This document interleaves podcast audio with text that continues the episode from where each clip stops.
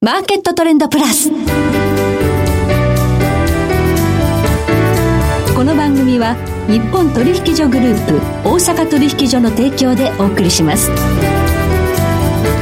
皆さんご機嫌いかがでしょうか？大橋ろ子ですコモディティ日経平均先物などデリバティブ取引の最前線の情報をピックアップ今日はマーケットエッジ代表取締役小菅勉さんにスタジオにお越しいただいています。小菅さんこんにちは。はいこんにちは。お願いします。よろしくお願いいたします。小菅さんには今日原油価格の動向そして今後の展望についてお話伺っていくんですが原油の値動きこのところちょっとこう膠着気味ですね。そうですね、まあ、3月に1回67.98ドルまで上げたんですけど、はい、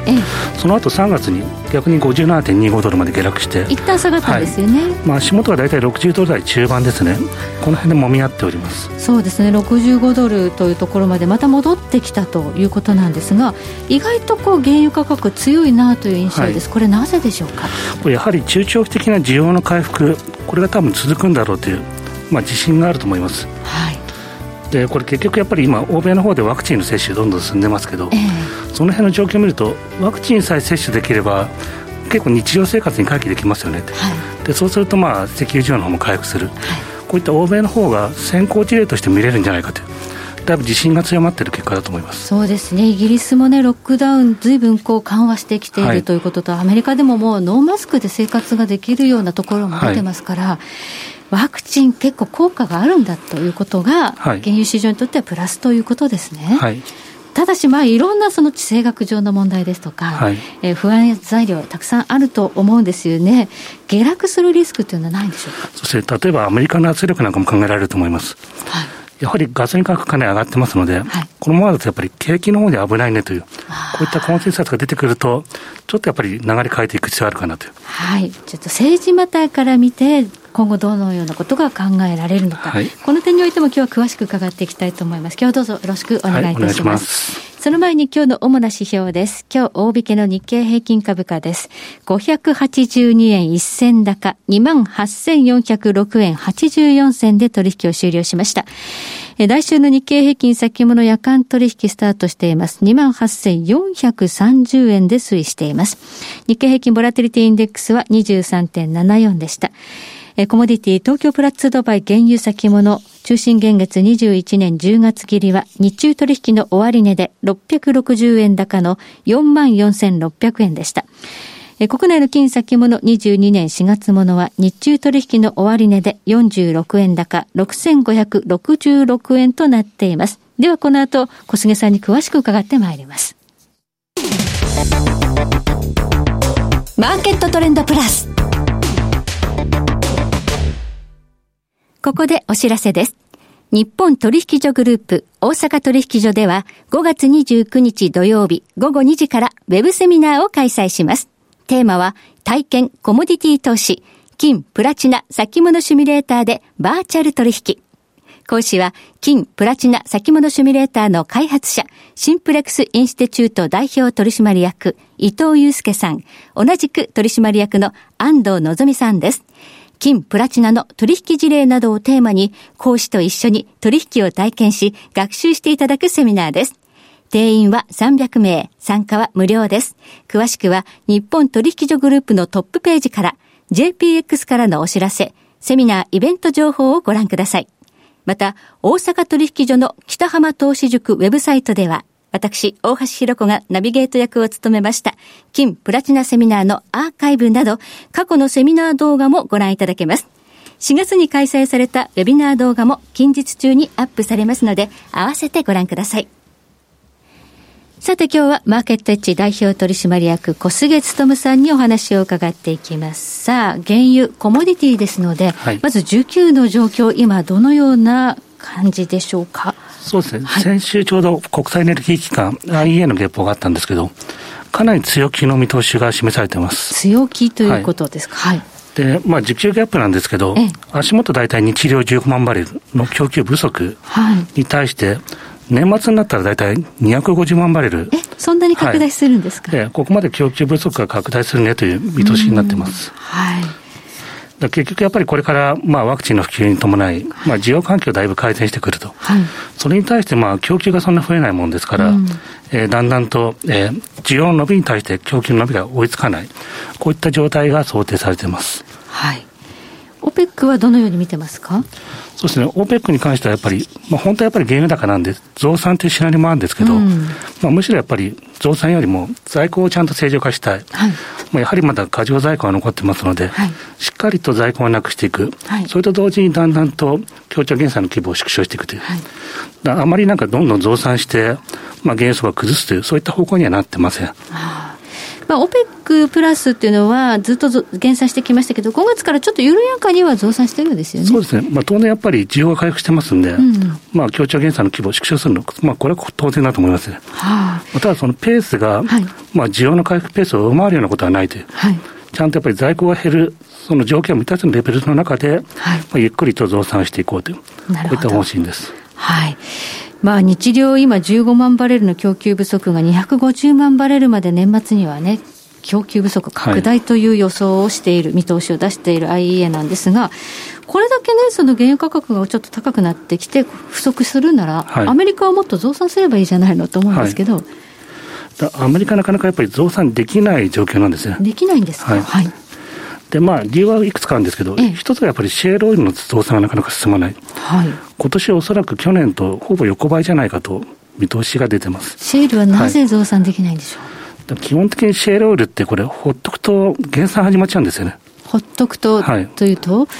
常にやっぱり新しいのを掘っていかないと、生産量維持できないんですよ。じゃあ、新規で投資する設備投資マネーがないとだめってことですか,、はい、最近の傾向として別に生産、新しい生産やってないわけじゃないんですよ。うん、やってるけど、それと同じようにやっぱり減産が発生してしまってると。はあ、で特にやっぱりまあ、小規模の石油会社なんかは、はい、まあ、資金繰りがあるので、はい、どんどんやっぱり投資するんですよ。はい、取っていかないとやっぱりお金が回らないんで。はい、ただこれ、大手の方を見ていくと、あまり投資してないんです。よ。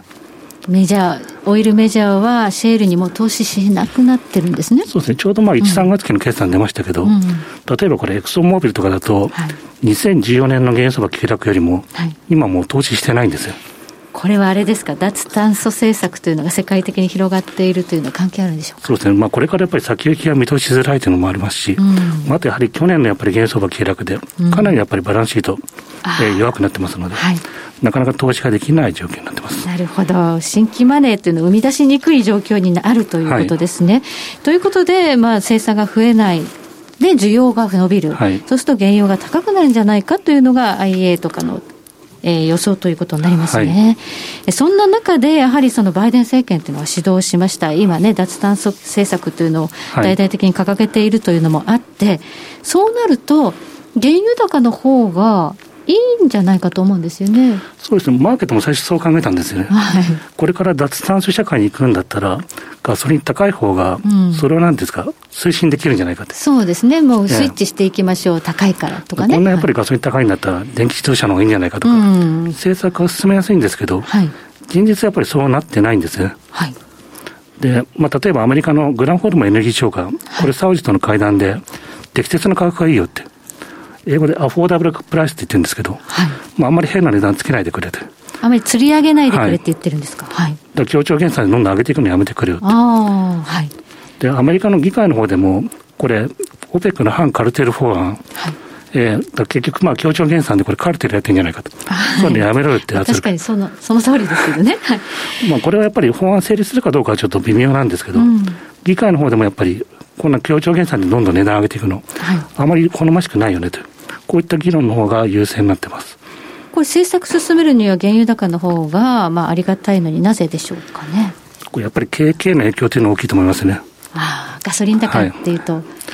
でちょうどやっぱり、まあ、末端の方で1ガロン3ドルっていうのは一つの基準なんですけど、はい、そそこを超えてくるとやっぱり負担がすごい増えちゃうんですね。消費者がガソリンに使う価格が増えると、はい、余裕がなくなってくる。はい、実際のやっぱり増税みたいな形になっちゃうので、えー、まあ、そうするとやっぱり可処分所得が減っていって、景気の方が制約されるんじゃないかと。なるほど。やっぱり今のアメリカの政府の動きを見てると、そちら側のリスクの方を警戒しているのかなと思います。じゃあちょっとガソリン価格を抑える政策をもし売ってきたら下がる可能性はあるということですね。はい、そしてバイデン政権、イラン核合意復帰掲げているんですが、このイランっていうのはどうでしょう？これ、イランちょうど来月、6月の18日に大統領選挙なんです。あはい、この結果次第ではも、もしかしたらいい方向に動くかもしれないし、うん、逆に悪い方向に動くかもしれないとかなり不安定な状況になってます。アメリカに対してどういうスタンスの人になるかってことですね。そうですね。うん、まあ今やっぱり、まあバイデン政権の下で核合意へ戻っていこうという、うん、こういった流れを作ってますけど、はい、例えばイランの方で反米政権でどんどん敵対していったら、その議論がやっぱり振り出しに戻っちゃいますんで、はい、こういったリスクもまだ残っている状況です。はいイランはその核合意に戻っていない現状でも、なんか生産量増えてるようですね。そうですね、これ、各種のデータ見て、やっぱり生産量、特に去年の10、12月期ぐらいから明らかに増えてるんですよ。ちょうど大統領選あたりからですね。はい。で、この辺、まあどうなってるかというと、おそらくはやっぱり中国がかかってるんだろうと。はい。で、結局まあアメリカの方は経済制裁やってるので、普通の国はやっぱりイラン産原油って買えないんですよね。そうですね。同盟国は買えない。はい、世界でも一つだけ買える国があって、それがやっぱり中国なんです。中国。中国はなんでこんなイラン産原油積極的に買ってるのかって、いろいろ戦略的な思惑あるんでしょうか？そうですね、中国とイランで結構戦略的な利益が合致するんですよね。で、一つはやっぱりアメリカとの敵対関係っていうのがありますし、はい、あとまあ、地政学的野心。まあ、中国に関してはグローバルな野心がありますし、まあ、イランに関しては中東、はい、で、アメリカとやっぱり対立してるわけですよね。うん、で、あとは原油。まあ、イランはできるだけ原油を出荷したいし、うん、中国はたくさん欲しいって。はいで、こういったやっぱり利益が合致する中で、イラン産原油が中国の方に流れてるという、こういった状況になってます。はい。特に去年、すごい原油が下がったところから、中国、かなり備蓄増やしてるって話もありますねそうですね、今年1億バレルぐらい増やすんじゃないかと言われてます。はい、これ、なんでしょうか？で、一つやっぱり経済的要因なんですね。はい、まあ、原油価格上がってきますんで、それだったら安いうちに調達しておきたいって。はい、で、もう一つがやっぱりマーケットで噂されてるのが、地政学的なリスク。はい、まあ、具体的に言うと、やっぱり台湾有事のリスク。ああ、なるほどね。だ結構、シーレーンというと、どうしてもやっぱり中東の方を皆さん注目されるんですけど、はい、やはりあの台湾海峡とか、あの辺がやっぱりルートが閉じちゃうと、うん、中国って原油を調達できなくなっちゃうんですよ。はいだそのリスクに対応するために原油を増やして、在庫を増やしていると、はい、こういった可能性が指摘されていますリスクに対応するということは、いずれ起きるだろう、起こすだろうということなのかもしれないですよね。ちょっと怖いですね。そうですね。そういうことをいろいろこう含んで、今後の原油価格、どうご覧になりますか？基本的にやっぱり需給から見ると強いんですよね。はい、まあ需要が拡大して、それに対して供給がどんどん増えないので、うん、まあ値段の方も上がりやすい。はい、まあ具体的に言うとやっぱり70ドル台まで目指していく方向なのかなと。はいで、怖いのがこういった地政学リスク。はい、特に6月、まあ、イランの大統領選挙ありますので、はい、これによってやっぱり中東のパズルがぐだぐだぐだっと変わってくる可能性があります、そうですね。中東でもなんかこう、トランプ政権で平和的になっていく期待があったんですけど、はい、バイデン政権だって急にこうまた荒れ始めたと。あと中国と台湾と、あちこちでちょっと紛争の火種がありそうですので、え原油というのはこういったところでリスクプレミアム的に上がる可能性があるそうですね、中東のリスクもあると思います。はいでは下がるリスクより踏み上がって上がる可能性の方がもしかしたら高いのかもしれないということですね、はい、ありがとうございます。え今日はマーケットエッジ代表取締役小菅勉さんにお話を伺いました。小菅さんどうもありがとうございました、はい、ありがとうございました。えそして来週のこの時間は金融貴金属アナリスト亀井浩一郎さんをお迎えいたしまして金が分かれば世界が見えるをテーマにお届けします。それでは全国の皆さんごきげんよう